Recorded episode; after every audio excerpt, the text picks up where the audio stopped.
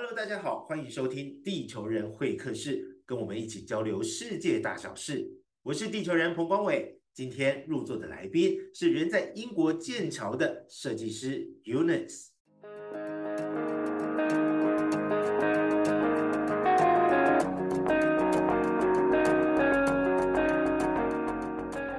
嗨，大家好，我是 Eunice。嗨，好，我们提到剑桥哦，其实大家应该都蛮熟悉的。剑桥它有全世界知名学府剑桥大学，而且根据二零二一年的资料显示呢，泰晤士高等教育世界大学排名，剑桥大学排名第五名。那另外一项 QS 世界大学排名，剑桥大学是排在第二名哦，它是现存世界大学当中历史排名第四九的大学。提到剑桥，还有人也会想到徐志摩的《再别康桥》，形容的就是康河美景，像是康河的城高啊，是到剑桥必走的行程。所以，我们今天邀请到的 Eunice 呢，他是一位酒店的室内设计师。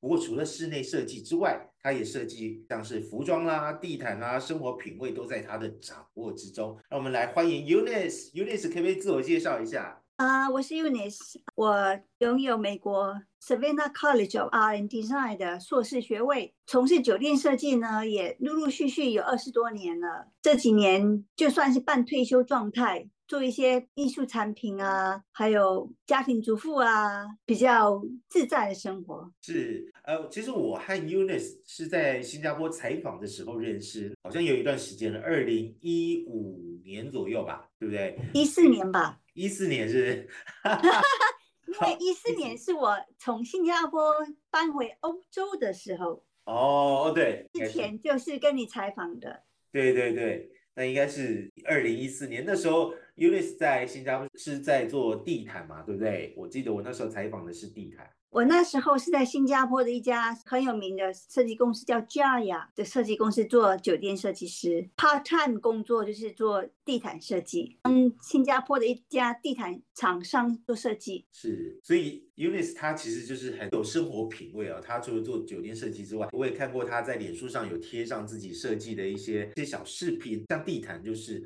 还有衣服你也会自己设计嘛，对不对？我曾经创立自己的服装品牌，品牌的概念就是。以婚纱为出发点，就是把结婚那时候对彼此的承诺跟爱意，普遍运用到日常生活中，让每一天就穿得像婚纱般的浪漫。所以我设计的服装呢，都是以白为基底，走舒适的品味，就是每天都能够穿出婚纱般的喜悦。这个品牌没有做成呢，没有，这也是一个人生经验啊，对不对？是啊，是啊。而且从 Unis 的设计理念可以感。觉出来，Unis 他就是一个非常浪漫的人，所以我就很想很好奇，就是为什么你会从新加坡后来又搬到剑桥去？而且你你现在已经好几年了，你是跟着你先生一起搬过来，对不对？是啊，当初在新加坡结束工作之后呢，就搬到日本，在日本待一年之后呢，又回新加坡。那回新加坡，我先生的工作就有一个结束，那时候就想说要搬去哪里？那我是想说我在美国也住过，亚洲也住。过就欧洲还没有常住过，所以我就建议我先生那搬回欧洲好了，因为他也是德国人嘛，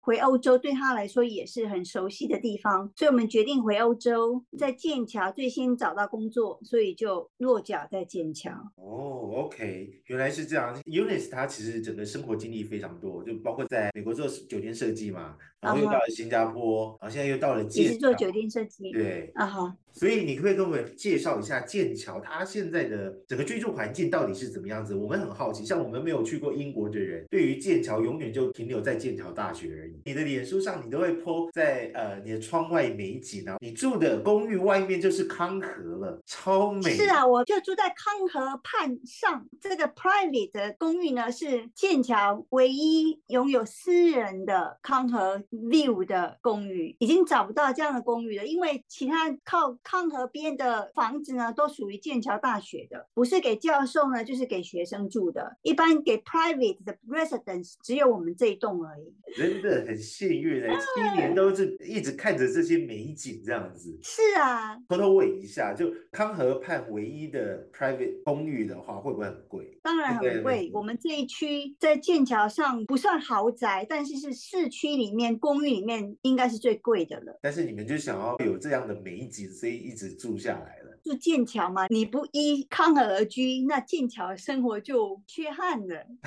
那主要也是因为我们没有孩子啊，我们也没有车子，那我们又喜欢上餐馆啊，然后到 museum 啊，然后过都市般的生活，所以我们这个河景公寓呢，算是剑桥里面最适合我们居住的地方。那也很幸运，我们这几年都能够在这一带找到。适合我们的公寓，你可不可以跟我们讲一下，说你剑桥住了这几年下来，它最吸引你的地方是什么？还有你有没有到现在还没办法适应的部分？剑桥就像你说的是最高学府，而且剑桥是全世界诺贝尔奖得主最多的地方。所以自然而然，人是这里最美的风景。这里的人呢，都是各地来的精英。除了学生以外呢，IT、生计、剑桥大学教授、学者、研究人员都是世界精英，而且每一个人都是很 humble、很低调，但是非常有智慧的人。这样会不会很难相处？不会耶，大家都没有那个架子。我在慈善店做过义工，来 shopping 的人呢，很多都是教授、学生。啊，各种人，他们都是高知识分子，都是很谦虚、很朴素的人。他们来 shopping 呢，都会跟你聊天啊，跟你说一下他们为什么喜欢慈善生活啊，然后都是以知性为主的一些学者们。那如果你说除了人之外呢，剑桥还有没有什么样吸引人的地方？剑桥最美的还是康河。我们住在这边的河景呢，日出日落、风吹日晒、阳光普照日子，都有各样的美景出现。你如果发了我的 Facebook，你就可以看到我拍的各种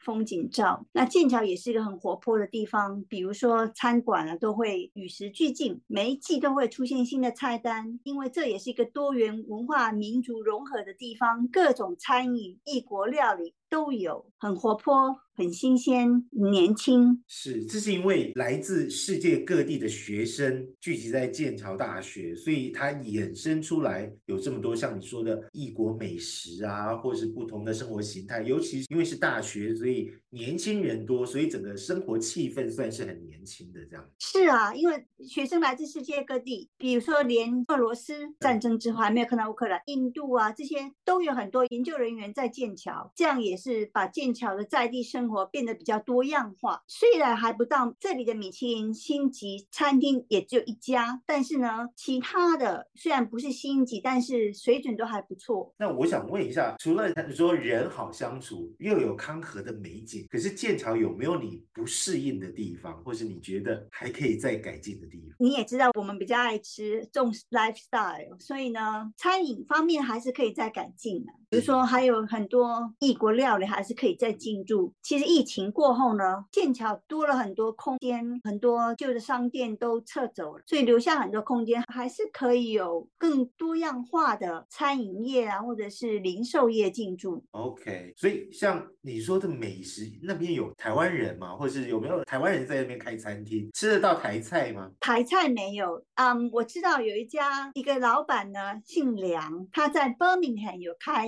餐厅，那我又问他是不是开到剑桥来，他说应该有可能。他是主要做客家人的牛肉面，客家人的牛肉面啊？什么叫客家人的牛肉面？其实他做也是红烧啊、川味啊，但是他就是打的客家，可能是因为他是客家人，OK，所以他打客家庄的面馆是在 Birmingham 好像有开，然后他也打算就是啊连锁到其他城市，嗯，所以这可能是比较让人期待的台。台湾餐厅。是 OK，所以如果让你形容剑桥的话，你会不会有什么样的形容词来形容这个地方？或是你现在已经住了多少年了？六七年有？八年多。八年多了，你会想要换地方吗？还是觉得说你未来生活可以一直在剑桥待下去？其实我们住过这么多国家，我们人生的目的就是云游，多体会世界各国各地的文化美食。但是呢，我们在剑桥住了八年多，我发现这个地方除了美景，除了人，英国这个地方的文化还是很活泼的，而且它一直在进步。嗯，比如说，我们发现英国的电视节目是我觉得是全世界最热闹、最多元、最有创意的电视节目。它常常都有新的电视剧，它常常都有纪录片，它常常有新的主题出现。所以在精神上、在生活、在知性上，它是很丰富的。这一点是可能我们搬到其他南欧国家或者其他欧洲国家是没有办法做到的。所以我们其实住了八年多，慢慢在考虑是不是在这里退休。但是英国的天气大家都知道不是最好的，所以这一点可能会让我们在思考。但是呢，就人文上呢，英国是最美的地方。是你刚刚有提到天气的部分，像这阵子啊，就是天气真的非常热。前阵子啦，就是有热浪，西欧啊，或是欧洲各国，甚至野火啊，这种世纪高温，这种剑桥气温在最近也是很受不了。我记得应该是从非洲来的热浪，所以从南欧上来到北欧，应该多少也有影响到到西欧、英国这些受到热浪的侵袭。我们这里从来没有热到四十度，所以上周热到四十度哦，大家花园啊，各地都一片干枯。哇，大家也没有预期会到这么热，对不对？是啊，所以连英国都有野火，这是很不可思议的事情。哎，之前都没有过，对不对？欧洲是蛮多野火，像西班牙、南欧、意大利都有。对，所以英国算很少的。上礼拜有烧成这样，也上礼拜也有烧呀。OK，所以你自己觉得剑桥啊，它对你的人生来讲，对你的创作有没有产生什么样的影响？你觉得这个环境有给你什么样的新的灵感？我在慈善店一做义工的时候，我就有创作一系列的用 leftover，就是慈善店里面的廉价品啊，或者是颜料啊这些人家不要的，来创作一系列的艺术品。那我的灵感。都来自生活，都来自随手可得的材料。因为我觉得艺术品不应该是奢华的，尤其是现在环保意识抬头，全球暖化，我们做艺术创作不应该再用更多的材料去做创作，这一点是我一直在避免的。所以那在做义工的时候，那时候我就是寻找手边上的材料来做创作，然后送给剑桥的朋友。这是我当时的创作，也等于是给自己的艺术治疗，因为你。知道我也是跟日本艺术家草间弥生一样的精神方面的失调，我会听到一些声音，所以呢，这些创作对我来说也等于是一种治疗方式。所以你觉得你在剑桥的创作啊，有跟其他阶段产生了什么样不一样的角度？或是有新的面向产生吗？多了人文关怀，就比如说，因为我幻听，我会听到社会上负面的意识形态，所以我当然会比较关心弱势群体，还有慈善店的客人。除了高知识分子这些人关怀环保意之外，很多都是弱势团体，都是一些比较没有办法负担奢侈品的弱势。在那里做义工，我也可以看到人性比较负面的、比较缺失的。那一面，所以我的艺术创作就是以不做奢华为出发点，就是以关怀环境、关怀人群为主。所以这跟你过去的设计的确很大，对不对？因为如果以酒店设计的话，酒店设计大概都是要朝向奢华或是顶级，属于金字塔高层的这种生活模式嘛，对不对？然后在剑桥的生活，你感受到人群的温暖跟人群的这种活泼，而且年轻，所以你开始往希望大家都可以获得的艺术价值来做。就像我自己的生活，我们这几年都是消费慈善店，买都是二手品，用完之后呢，再捐回去，让其他人能够在社会，所以在经济上呢比较低调，在环保意识上也比较高调。我把它称为 charity exchange。你用完之后，就再分享给其他的人，在这里他们叫做 pre love，之前被受宠爱的商品 pre love，这一点在英国是很风行的。是。所以这其实也很符合我们现在其实国际上慢慢形成的一个趋势，就是永续，就是包括你所有的东西、所有的生活应该朝永续发展去做。所谓的永续发展，不只是环境上的，它包含了很多社会面向的东西，包括终结贫穷啊，包括教育啊，包括平等啊、性别啊等等，对不对？嗯，是啊，因为对别人来说，你拥有过的东西就是新鲜的，你学习过的东西对别人来说是从来没有接触过的，你接触过，你没有接触过，对别人来说可能是接触过的。这这个观念呢，应该广泛的被接受跟被学习。是，这样听起来，剑桥对你的人生有了重大的转变，应该说带给你的人生有很大的新的启发跟转变，这样子。我身边平常在一起的朋友都是七十岁以上的老人们，这些人呢都来自世界各地，然后都曾在剑桥工作，退休了。这些人呢一周上三四次的健身房，而且他们的体力。他们的精神耐力都比我这个五十三岁的年轻人还要活跃。那他们的生活都是很精彩。还有一个医生退休的，他已经八十七岁了，他还在做义工，而且他是老人大学创办人，他也接受女王犒赏的奖章，但是他还是不断的在做义工，不断的在帮助别人。这一点是我在剑桥里面学到最 touch my heart 的地方，就是不管你年纪多大，你就是不断的在奉献，不断的在进步，不断的在学习。是我很好奇，在剑桥的台湾人多吗？我其实不是很清楚，但是呢，我知道越来越多来的人呢，很多都是生计方面、IT 方面的专才，有的可以从台湾过来，有的可以从美国过来，各个地方来的人都有。哦，所以是去工作，不是去念书。哦，念书的话也是有，但是我因为不是学生，所以呢，是 OK。但是剑桥的整个居住的人，他应该是蛮多元化的啦，对不对？就是整个世界各国的人，剑桥它算是一个大城吗？是一个大都市吗？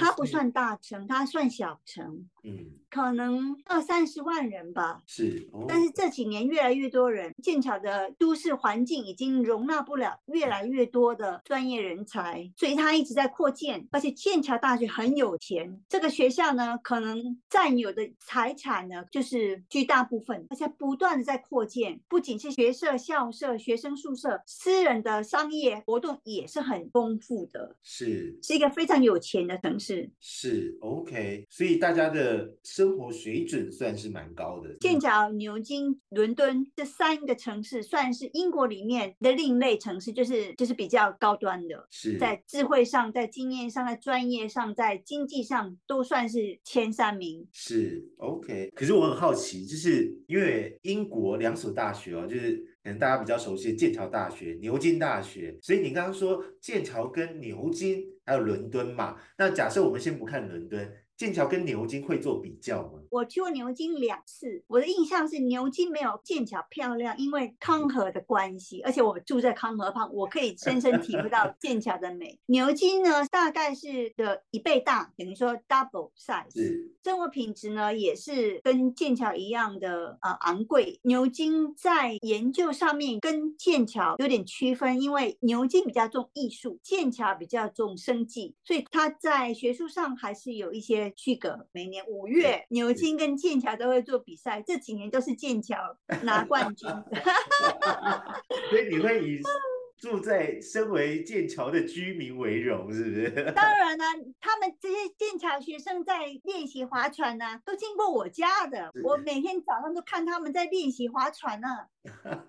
其实的确，是住在牛津跟剑桥的人，某种程度上会有一种比较的心态哈。这会啊，因为你也知道，英国是阶级主义的，这些牛津、剑桥都是特权人士，这两所大学竞一直在竞争。可是他们对外来者的接受度高，我觉得很高哎。像剑桥，你走到街上啊。你都可以听到各国的语言，而且人们都很和善。那本身就是一个大熔炉，一个接受各地优秀人才的地方，所以它不会有歧视，它比其他英国各地都不会有歧视的。OK。这样听起来还蛮好的，很值得去剑桥走走看看这样子。如果我们想去剑桥玩的话，Unis 你会推荐剑桥可以去看什么地方，或是去做什么？如果只是一两天短暂的观光行程的话呢，可以从码头区，比如说撑高一直是剑桥最热门的行程。那它有两个热门的码头区，一个就在我家楼下，在 Bridge 这个码头区是两个其中之一个更漂亮的码头区。另外一点呢是在村里面 Silver Street 那边，两个都有特色。我家这边呢是比较高档的，另外区有一家 hotel 就在码头区旁边，是可以到那个 hotel 去喝喝饮料啊，看看人来人往啊，还有你可以看到牛群。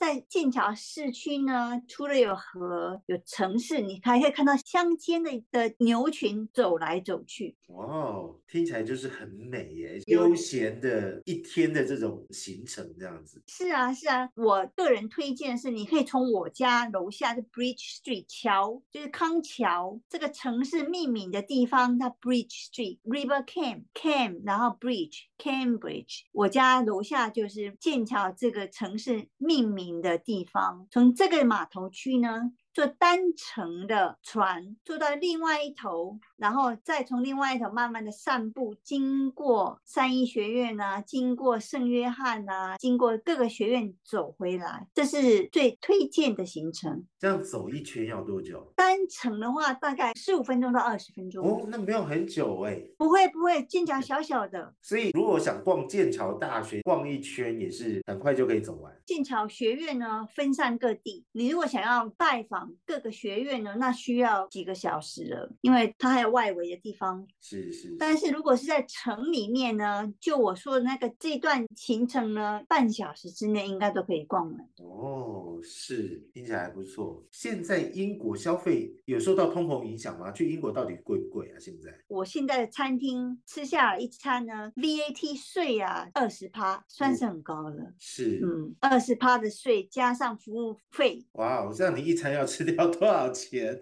吃什么？但是这一个人服务费真的蛮高的。疫情过后呢，真的什么都涨了。Official 的通货膨胀率是大概十趴了，但其实呢，很多都涨到比十趴还要更高的汇率。但即使是这样子哦，就我们先不管消费上的高不高，剑桥它算是一个宜居城市啦，对，所以 Unis 才可以住在那里这么久。我是托我先生的福，他在这边工作啊。那最后我就想问问看，讲一个剑桥的秘密，或是你觉得台湾人可能都不了解的剑桥，有没有一个角度你可以切入的，可以带我们认识剑桥一个独特的角度？剑桥还是剑桥大学为主，所以呢，其实如果能够有认识的人或管道到剑桥大学去拜访 library 啊，或者是各个地方，可以吸收到很多历史上面的智慧跟经验。那如果在地理环境上呢，剑桥有一个沿着康河的行程是很多人都不清楚的，它从城里面走到就是附近的郊区有一个叫 Grantchester 的地方，它有一个很有名的喝茶的地方，它就在苹果园底下喝茶。那很多剑桥历史上的名人都在那边喝茶。是，所以那个茶店也是历史悠久的对。是，而且他茶店呢有各个名人的照片，都是曾经光顾过的，或者是有关系的名人。是，他的店名叫什么？它好像叫嗯哼 Orchid Tea Room Grantchester，好，如果大家有兴趣的话，可以上网去查一查。比较郊区啦，用走路大概半个小时，从市中心走路到那个 Tea Room 大概半个小时。但是你沿着康河走过去呢，经过剑桥的一些自然保护区，其实很漂亮。是 OK，好，我们今天真的非常感谢 Unis 来到我们这个地球人会客室，带我们从空中体验一场剑桥之旅。这时候好像就可以引用徐志摩的“再别康桥”。悄悄的我走了，正如我悄悄的来。对，然后灰灰依旧，不带走一片云彩。希望大家都有机会去剑桥玩啦，好不好？就是有机会我也欢迎欢迎对，好，是啊，是啊，等你来，好啊，谢谢，谢谢非常谢谢 Unis，谢谢。谢谢谢谢，欢迎呢，嗯。